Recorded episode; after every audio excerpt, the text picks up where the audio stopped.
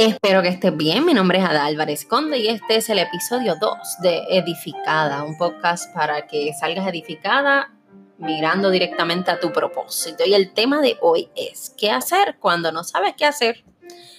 Y en estos tiempos lo más que hemos tenido es incertidumbre y aún fuera del coronavirus, fuera de cualquier asunto que esté pasando alrededor económico, las noticias usualmente reflejan cosas negativas y podríamos caer en desesperanza.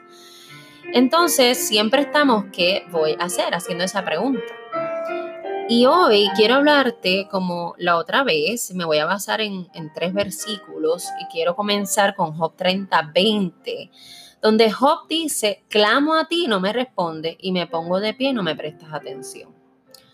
¿Hasta qué punto en medio de esta desesperación y en este problema que tú tengas, la circunstancia que sea, podemos llegar a pensar que Dios se olvidó de nosotros, que no nos está escuchando y que estemos como Job reclamando, como que mira, estoy clamando a ti, no me responde. Y es bien importante ver un poco la historia de Job. Obviamente, en algún momento dado haré estudios bíblicos más profundos, pero hoy quiero que sepas que Job creía que lo que tenía era por obras o porque se lo había ganado. Y en ese proceso perdió todo, perdió la esposa, perdió los hijos, perdió las propiedades, estuvo en pobreza, etc. Y una de las cosas interesantes de Job es que a pesar de su dificultad, siempre tiene la mirada fija en Dios. Y segundo, que Jesús y Dios y, y su Espíritu Santo lo ayudó a de tal forma que restituyó lo que tenía doblemente. O sea, que él decía, perdí una cosa, pero se lo dio doble. Entonces, yo quiero que cuando tú no sepas qué hacer, tú consideres a Job y te copies de algo y no te sientas mal por eso. Y es que el mismo Job, como dije en Job 30, 20, dice, clamo a ti, no me responde y me pongo de pie y no me prestas atención. A lo largo de la Biblia, aún el mismo Jesús tiene un momento de desesperación y reclama y habla con el Padre, le dice, ¿por qué tengo que hacer esto, ¿verdad? O le reclama, él podría ser que pases de mí esta copa. Jesús sabía lo que venía en el Calvario y tiene su momento en el Getsemaní donde él mismo está planteándose lo que él quería en su humanidad, lo que él sabía que iba a sufrir en su humanidad, pero vuelve a retomar, ¿verdad? Su posición de hijo de Dios, el que se haga su voluntad. Entonces, yo te recomiendo que no te sientas mal si estás desesperada, pero tampoco dejes de hablar con Dios. Y una de las cosas que vas a hacer y puedes hacer y puedes practicar y lo vas a ver a lo largo de la Biblia, todo, todo, te puedo dar muchos, muchos ejemplos, eh, es de gente que en un momento dado se siente, ¿verdad? Jonás, Habacuc, eh, otros, ¿verdad? Que se sienten desesperados. El mismo David, ahorita vamos a ver un salmo, dice, ¿Por qué te has olvidado de mí? Por favor, ayúdame, no sé qué hacer, ¿verdad? Siéntete bien hablando con Dios como lo que es y sobre todo con la figura de Jesús, ¿verdad? Que nos acerca al Padre como un amigo. Te decía en el pasado episodio, ¿verdad? Que es, hay que volver a nuestro primer amor. Pues hoy te estoy diciendo que si nosotros le peleamos a mucha gente, Dios está dispuesto a escucharte porque Él te conoce. Pero qué bueno es cuando te liberas hablando con Él en vez de por estar molesto pensar que no se lo puedes decir aunque Él lo sabe o que pienses que darle la espalda a Dios eso te va a ayudar. Cuando realmente puedes hacer como Job, que reclamó y dijo, quiero saber de ti.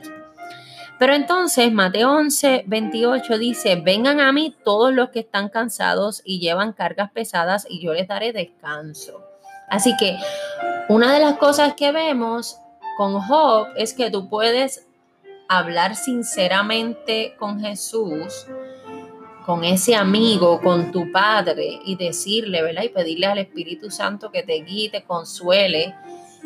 Y a la misma vez tú puedes tener descanso una vez tú te liberas de esa carga presentándosela a Dios. Pero entonces, mira lo que dice Isaías 40:30. Los que confían en el Señor encontrarán nuevas fuerzas, volarán alto como las alas de águila, correrán y no se cansarán, caminarán y no se cansarán y no desmayarán. O sea, vas a volar como águila, y no te cansarás. ¿Y por qué tú crees que no te vas a cansar? Si una de las cosas que tenemos prometidas es que va a haber aflicciones, Jesús mismo lo dijo, en este mundo eh, tendrás aflicción, pero no se preocupen, yo he vencido al mundo. Lo que te está diciendo es cuando tú no sepas qué hacer, te voy a dar ahorita tres tips fundamentales, pero comienzo diciendo, y todos estos versículos son para que tú sepas que la carga será más liviana cuando se las entregas al Padre. Y nuevamente, yo te estoy hablando desde mi imperfección, desde mi deseo de que esto sea de bendición a tu vida, porque una de las cosas que yo manejo es soltar el control. Y yo no sé si te pasa, pero tener la agenda, saber a qué hora voy a hacer las cosas y qué viene primero y después, entonces me cambian los planes y como que me desespero, o yo quería una cosa, pero tiene que ser otra, y es como que esa desesperación donde tengo que hacer un ejercicio de entregar entregar mis cargas. Y no es tan fácil porque el problema que uno tiene es que a veces se cree que solito puede. Y dice, yo lo voy a resolver y se complica, y se complica. Y si no es una cosa, es la otra. Me ha pasado, ¿verdad? Que, por ejemplo, eh, te cuento esta experiencia, este testimonio. El día en la mañana que me felicitaron en el trabajo por lo que estaba haciendo, tuve un día en que el jefe vino, me dijo, tremendo trabajo a las 9 de la mañana, a las 3 de la tarde, me estaban citando en una oficina para decirme que no me iban a renovar el contrato, que ese era mi último día allí. Imagínate esa desesperación de algo que como que no te cuadra porque empezaste bien y terminas con una noticia repentina que jamás te imaginaste, que tú muchas veces por las cuestiones económicas uno no está ahorrando como se debe, ¿verdad? Y uno no está preparado para decir, ah, pues no tengo trabajo y que no te desesperes.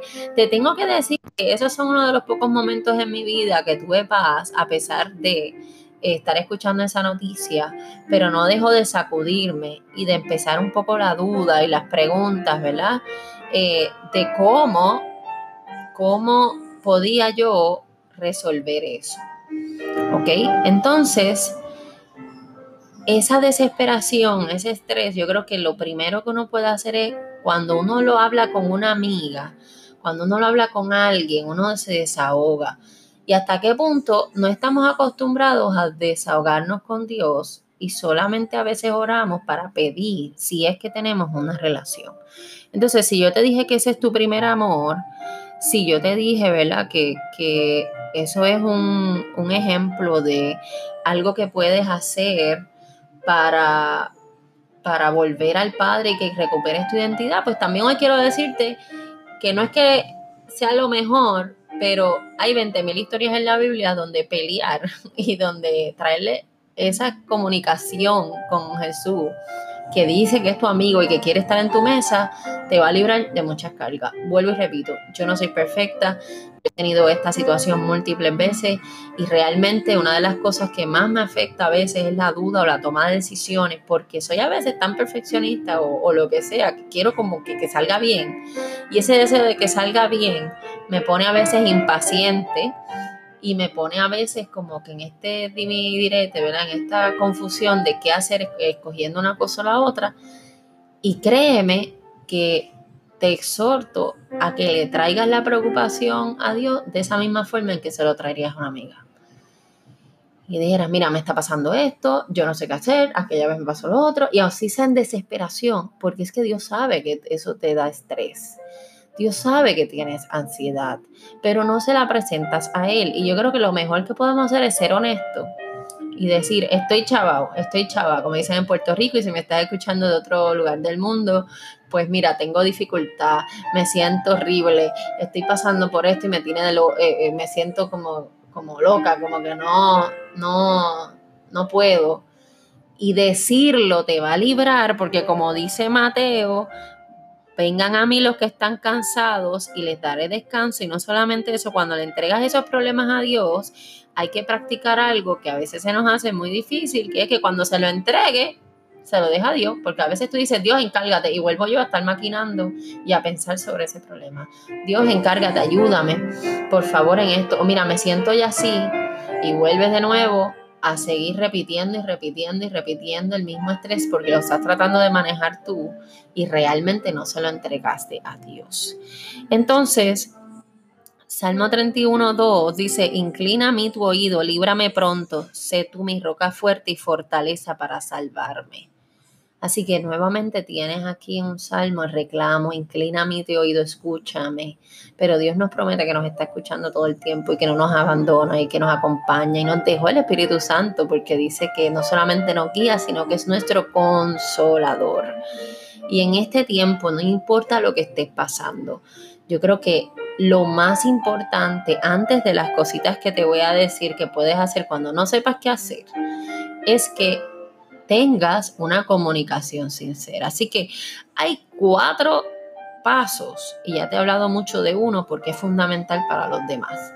Número uno, habla con Dios con honestidad sobre tu duda, sobre tu incertidumbre y evita que otras cosas influencien en qué tú vas a tomar de decisión y evita que sientas que porque estás confundido o confundida eres imperfecta y no puedes llevárselo a Dios, porque aun que estés molesto con Dios por algo, puedes hablar con Él y Él no se va a molestar porque te ama. Así tú tengas la rabia de la vida con Dios. Hay 20.000 ejemplos en la Biblia de personas que se molestaron y les reclamaron y luego entendieron que lo necesitaban en su vida, pero sacárselo de adentro fue fundamental. Entonces, ¿qué hacer cuando no sabes qué hacer? Número uno, reconocer que no sabes qué hacer y presentárselo a Dios. Todas esas dudas, todo es, yo no sé porque tengo esta opción, pero tengo la otra, todo ese maquineo que a veces tenemos excesivo. Número dos, Recuerda quién es Dios. Ayuda a saber quién es Dios. Mira la palabra y mira todas las veces que en el peor de los casos y las peores de las circunstancias Dios se ha glorificado. Te estoy diciendo, y la primer versículo es la historia de Job, pero hay un montón más. Pero en Job nada más que perdió la esposa, que perdió los hijos, que tiene tanta pérdida, que es un buen, ¿verdad? Ejemplo para leer la Biblia sobre eso y podemos abundar en otros momentos. Aún él, aún José en la cárcel, aún eh, el propio Pablo, que estuvo también preso, aún la mujer samaritana, aún la mujer, ¿verdad? Que iban a apedrear, o sea, aún todas estas personas, ¿verdad? La misma Esther que podría haber muerto por hacer lo que, lo que hizo, ¿verdad? Y actuó con valentía. Todas esas personas en algún momento dado estaban en lo que pensaron que era su peor momento, sin ver que en el peor momento de la oscuridad hay múltiples historias donde Dios se glorifica y donde hay espacio de cuando tú no puedes hacer algo, Dios lo puede hacer. Así que vas a hablar con Dios y luego vas a recordar quién es Dios, quién es Dios, tu Padre. Es soberano, es poderoso. ¿Y qué ha hecho? Así que hablar con Dios, recordar quién es Dios, recordar qué ha hecho y hacer la oración sincera de Dios, hazlo de nuevo. Así que no solamente vas a buscar quién es Dios en la Biblia, qué ha hecho, sino que quiero que también consideres las cosas que ha hecho ya en tu vida. ¿Quién es Dios? ¿Y qué ha hecho en tu vida? ¿Te ha sacado de lo en otros momentos? ¿Ha habido otros momentos en tu vida donde tú crees que no vas a salir de eso y has sido rescatada, restaurada y te ha salido hasta mejores bendiciones? Pensaste que en algún momento dado te ibas a morir por un dolor que tenía, una tristeza, una pena, una mala noticia, y hoy estás de pie aunque tengas otras circunstancias. Te sacó Dios de algo, pensaste que te ibas a morir en otro momento y sobreviviste. Pues dile a Dios, recuerda quién es Dios, qué ha hecho y pídele de corazón, hazlo de nuevo. Así que vamos a orar. Señor, Hoy estoy aquí porque quiero saber qué hacer cuando no sé qué hacer. La duda a veces invade mi alma, la incertidumbre, las noticias me ponen en estrés, me dan ansiedad y quiero a veces tener control y saber el futuro, pero tú nos dices que la fe es como dar ese primer paso en la escalera sin ver los próximos.